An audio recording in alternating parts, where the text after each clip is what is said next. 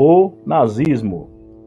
O nazismo, também conhecido como Partido Nacional Socialista dos Trabalhadores Alemães, foi um movimento político e social que surgiu na Alemanha logo após a Primeira Guerra Mundial e alcançou grande notoriedade nos quadros políticos desse país. Assumiu o poder em 1933, quando Adolf Hitler tornou-se chanceler da Alemanha. Foi classificado pelos historiadores como um movimento da extrema-direita